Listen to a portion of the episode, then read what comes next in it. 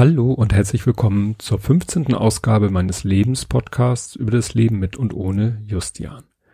Ja, meine letzte Folge war ja einfach nur die ja, Verwurstung meines Podstock-Vortrags, wo ich ja die ganze Zeit mit dem Gedanken gespielt habe, ob ich den einreiche als ja, Session oder wie man das nennt, als Vortrag auf dem Kongress.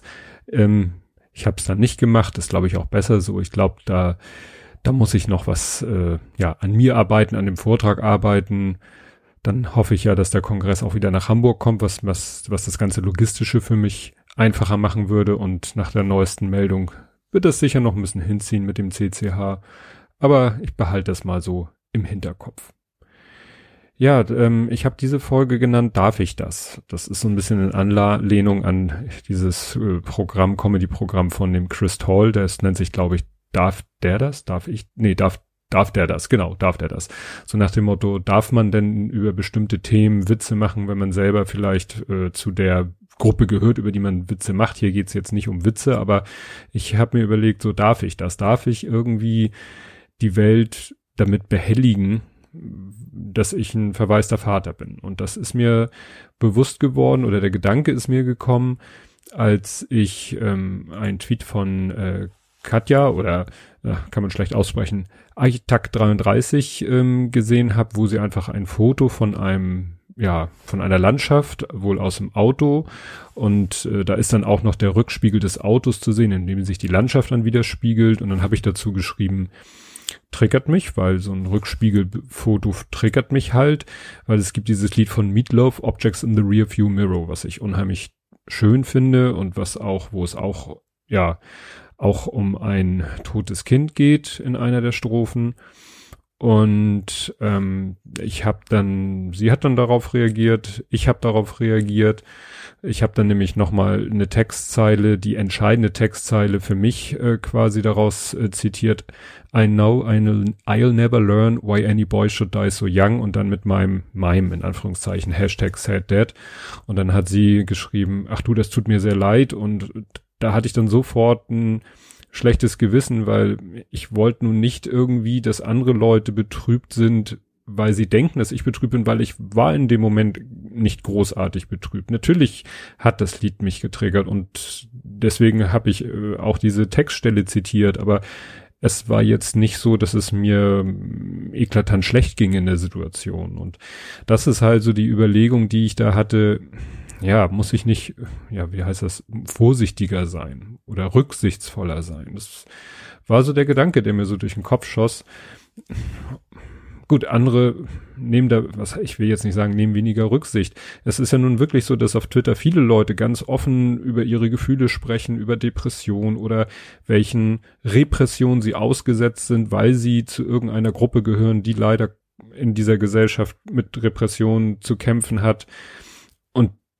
Dazu gehöre ich aber nicht. Also ich, ich, ich muss ja keinerlei, ich werd, bin ja keinerlei Benachteiligung ausgesetzt, nur weil ich ein verwaister Vater bin. Und insofern finde ich, muss man auch jetzt, ja, was heißt kein Mitleid haben. Klar, wer, wer mitfühlt, darf gerne mitfühlen, aber ich möchte nun auch nicht bei anderen Leuten irgendwelche, sag ich mal, Traurigkeit auslösen, schon gar nicht, wenn ich selber gar nicht traurig bin, sondern einfach mir nur so ein Gedanke kommt. Ja, das nächste war dann, was mir passiert ist, dass wir auf eine Hochzeit eingeladen waren. Und die Braut ist äh, Justis Taufpatin. Und ähm, die kennen wir, weil sie äh, Schwester, Krankenschwester äh, in der ähm, Sternbrücke war. Mittlerweile ist sie da nicht mehr tätig, weil mittlerweile hat sie zwei Kinder, jetzt geheiratet und so. Und da habe ich mir vorher wieder ziemlich den Kopf zerbrochen, wie es wohl sein wird, wenn wir auf dieser Hochzeit sind, zusammen mit anderen Hochzeitsgästen, die die Braut nun äh, vielleicht auch aus einem ganz anderen Kontext kennen. Und was ist, ja, wie ich dann reagieren soll, wenn ich angesprochen werde, so, ja, und woher kennt ihr denn sie? Und da dachte ich so, ja, was mache ich dann? Ne? Darf ich das? Darf ich dann gerade bei so einem Ereignis wie einer Hochzeit, wo ja nun immer eigentlich alles fröhlich und freudig und ne, Friede, Freude, Eierkuchen ist, wenn ich dann sage, ja, ich kenne sie, weil sie ist die Taufpatin meines Kindes, sie hat uns begleitet, sie war wirklich in den letzten Stunden dabei, als mein Sohn da gestorben ist, das fand, also ich habe mir da vorher Gedanken gemacht, weil ich habe es ja auch schon mal erwähnt, ich will ihn ja auch nicht totschweigen, ich will ihn ja auch nicht verleugnen, aber es ist dann immer die Frage, wie sehr geht man da ins Detail und wie versucht man, ja, sich da so ein bisschen frei zu schwimmen. Es war dann so, dass wir, ja, das hat sich dann auch so ergeben, irgendwie nur ich sag mal, mit Wissenden gesprochen haben, weil es waren natürlich auch andere äh, Mitarbeiterinnen in erster Linie aus der Sternbrücke eingeladen, die uns kannten. Mit denen haben wir dann irgendwie zufälligerweise auch nur zusammengesessen und uns unterhalten und das war dann auch gut so. Ne? So kam ich gar nicht in die Verlegenheit, diese Entscheidung fällen zu müssen, aber ich habe mir da vorher halt Gedanken drüber gemacht, ja, das nächste ist jetzt ein bisschen schwer zu erzählen. Ich sag mal, ich muss jetzt hier so ein bisschen rumeiern, weil ich die Person nicht so direkt nennen will. Wer jetzt, je, wer mich bis ins letzte Detail verfolgt, in Anführungszeichen, der weiß, um wen es geht, aber ich sag's jetzt mal ganz allgemein. Wir hatten eine Person bei uns im Haus zu Gast und diese Person hatte einen Krampfanfall. Und das ist ja das, was, äh, auch wenn es in einer ganz anderen Form war, was natürlich sofort dann äh, die Erinnerung getriggert hat ähm, an Justian, weil der ja, äh, kann man ja so sagen, an seinen Krampfanfällen gestorben ist. Also er hat ja dann irgendwann seinen ersten Krampfanfall gehabt, dann nach einem Jahr den zweiten Krampfanfall, dann öfter, dann wieder nicht und dann kam sie wieder und dann kam sie so heftig wieder, dass das letztendlich ihm die, die Lebenskraft geraubt hat. Und dieser Vorfall, der dann auch damit endete, dass die Person für ein, ja, ins Krankenhaus musste, in die Notaufnahme. Hat sich zum Glück recht schnell alles wieder normalisiert. Aber das hat mich natürlich doch irgendwie, also ich habe gemerkt, wir, es war dann auch so, dass wir am nächsten Tag dann unseren neuen Mitbewohner, den, die, den Welpen, ja, die Welpen, sagt man glaube ich nicht, ähm, Coco abgeholt haben und das war alles irgendwie, glaube ich, zu viel für mich. Ich war dann am nächsten Tag irgendwie von so einer Beklommenheit äh, erfüllt, die, die, ja, das fühlte sich ganz komisch an. Es fühlte sich ein bisschen so an wie damals, als ich diese, diese echten, ja, psychischen Probleme hatte mit, mit Angstzuständen und so. So ein bisschen fühlte sich das an. Es war zum Glück dann wieder vorbei, aber natürlich, das weiß man ja nicht vorher, dass es am nächsten Tag vorbei ist, sondern in der Situation selber hat es mich doch sehr, ja, sehr verängstigt, dieses, dieses Gefühl der Beklommenheit, dass ich, ja, dass mich so ein bisschen, ja, ähm, verwirrt hat und unsicher gemacht hat, wo kommt es her, hat es mit dem einen zu tun, mit dem anderen oder mit beiden zusammen. Wie gesagt, Gott sei Dank schnell wieder vorbeigegangen. Ja, und dann gab es die Situation, wo ich mich gefragt habe, darf sie das? Und zwar waren wir ähm, dann aufgrund des Hundes in, äh, bei so einem ja, Abendseminar in einer Hundeschule, ne, so ein Theoriekurs für Hundebesitzer. Und da sollte jeder sich kurz vorstellen. Und da hat äh, meine Frau nun auch ganz selbstverständlich Justi erwähnt, weil das auch, es, ne, wir hatten ja schon mal einen Hund und zu der Zeit lebte Justi und sie hat dann, wollte dann vielleicht auch ein bisschen die Situation schildern, hat dann eben gesagt, ja, und da ein Sohn, der behindert war, der ist aber mittlerweile verstorben. Und sie hat das so selbstverständlich gesagt und mir selber wurde irgendwie kalt und heiß dabei, weil ich dachte so, ähm, jetzt wissen das hier alle in dem Raum. Und äh, da war ich dann auch wieder so mit dem Gedanken, also einerseits finde ich es toll, dass sie es so offen sagt, so wie mir ja auch immer gesagt wird von Leuten, toll, wie offen du damit umgehst. Und auf der anderen Seite dachte ich so, was denken jetzt die Leute, also nicht, dass ich dachte, die denken schlecht von uns, das nicht, aber ja, jetzt wissen die, vielleicht ist es bei den Leuten auch, weil das so selbstverständlich aus ihr rauskam, auch gleich wieder vergessen worden oder so. Aber ich war echt für so einen Moment so, mm, es war jetzt nicht unbedingt nötig, aber ich finde es auch nicht schlimm, dass sie es gesagt hat. Und wenn die Leute damit ein Problem haben, ja, dann ist, ist es doch deren Problem. Es hat auch keiner uns irgendwie drauf angesprochen oder so. Warum sollten sie auch, ne? Also da merkt man, wie, wie sehr mich diese Frage, wie man damit umgeht, gerade so gegenüber Dritten, und dazu gehören für mich die Leute bei der Hochzeit und dazu gehören für mich auch die Leute auf Twitter. Ja, wie, wie man so damit umgeht. Und ich habe das dann auch wieder mich selber so ein bisschen erwischt, dass ich mal wieder so eine Grenze ausgetestet habe. Nicht bewusst, aber ich habe ein Foto gepostet.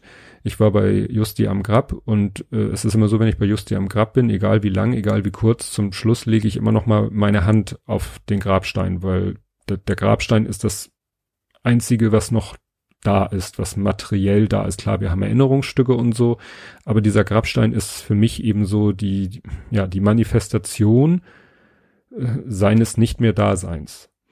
Und ich habe dann ein Foto gemacht von meiner Hand an dem Grabstein und habe es einfach nur geteilt mit dem Wort Abschiedsritual, weil das ist mein Abschiedsritual, wenn ich am Grab war. Und dann hat mein Sohn dann nur so einen betrübten Emoji gepostet und das hat mich dann auch natürlich bewegt, dass er da eine Reaktion, so eine Reaktion gezeigt hat und dann dachte ich auch wieder so, war das jetzt too much? War das jetzt okay?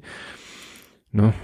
Aber also ich habe so ein Prinzip, äh, ich poste zwar ab und zu mal Bilder von Grab, so, so, so, was ich, die Blumen, die und so und vielleicht mal die Kerze, also immer so Ausschnitte.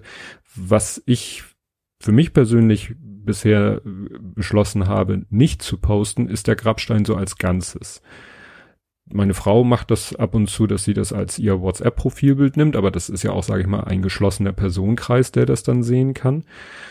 Aber ich sag mir, nee, also dieses, äh, den Grabstein so als Ganzes, wo man dann alles sieht, wo man äh, seinen Namen sieht, wo man Geburtsdatum und Todesdatum sieht, das ist so, dass ich sag, das ist für mich gleichbedeutend mit einem Foto, zum Beispiel von, von dem Kleinen. Also da posten wir auch nicht einfach so Fotos ins Internet, wo er erkennbar drauf ist.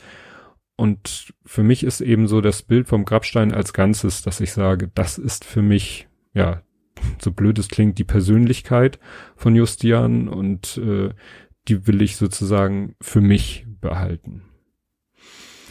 Ja, und dann ist mir gerade gestern, heute, ich glaube, gestern noch was über den Weg gelaufen, was mich auch etwas berührt hat, nämlich dass äh, in einem Kontext, wo ich nun gar nicht damit gerechnet hätte, ähm, es um das Thema Trauer ging, nämlich beim äh, bei einem Webcomic, der heißt Control Alt Delete oder Cut, also CAD, Cut Comic.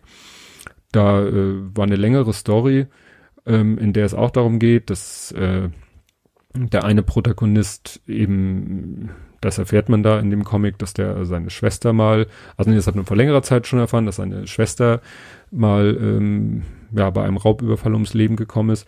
Und da äh, in, jetzt speziell in dieser Ausgabe des Comics äh, redet er nochmal darüber, dass er mit ihr immer, ich glaube, Mario Kart gespielt hat und immer wenn er an sie denkt und traurig ist und äh, ja, sie vermisst, dann ähm, spielt er das Spiel und da gibt's wohl so einen Modus, wo man ja gegen jemanden spielen kann, so als wenn der mitspielen würde, sozusagen ein aufgezeichnetes Spiel nachspielt und gegen diesen Spieler fährt, ob der nun, also nicht, dass der live mit einem spielt, sondern das ist ein aufgezeichnetes Spiel, in das man sich quasi einklingt.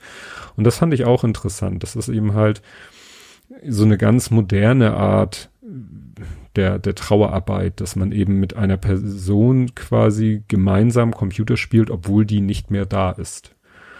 Ne? Und habe ich dann auch gepostet, den Comic, findet ihr in meiner Twitter-Timeline. Naja, wenn ihr das in 100 Jahren hört, dann wird das schwierig, das zu finden.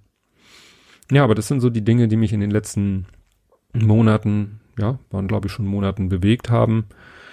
Und ich hatte einfach mal das Bedürfnis, das wieder hier, ich wollte schon sagen, zu Papier zu bringen zu MP3 zu bringen und euch davon zu erzählen.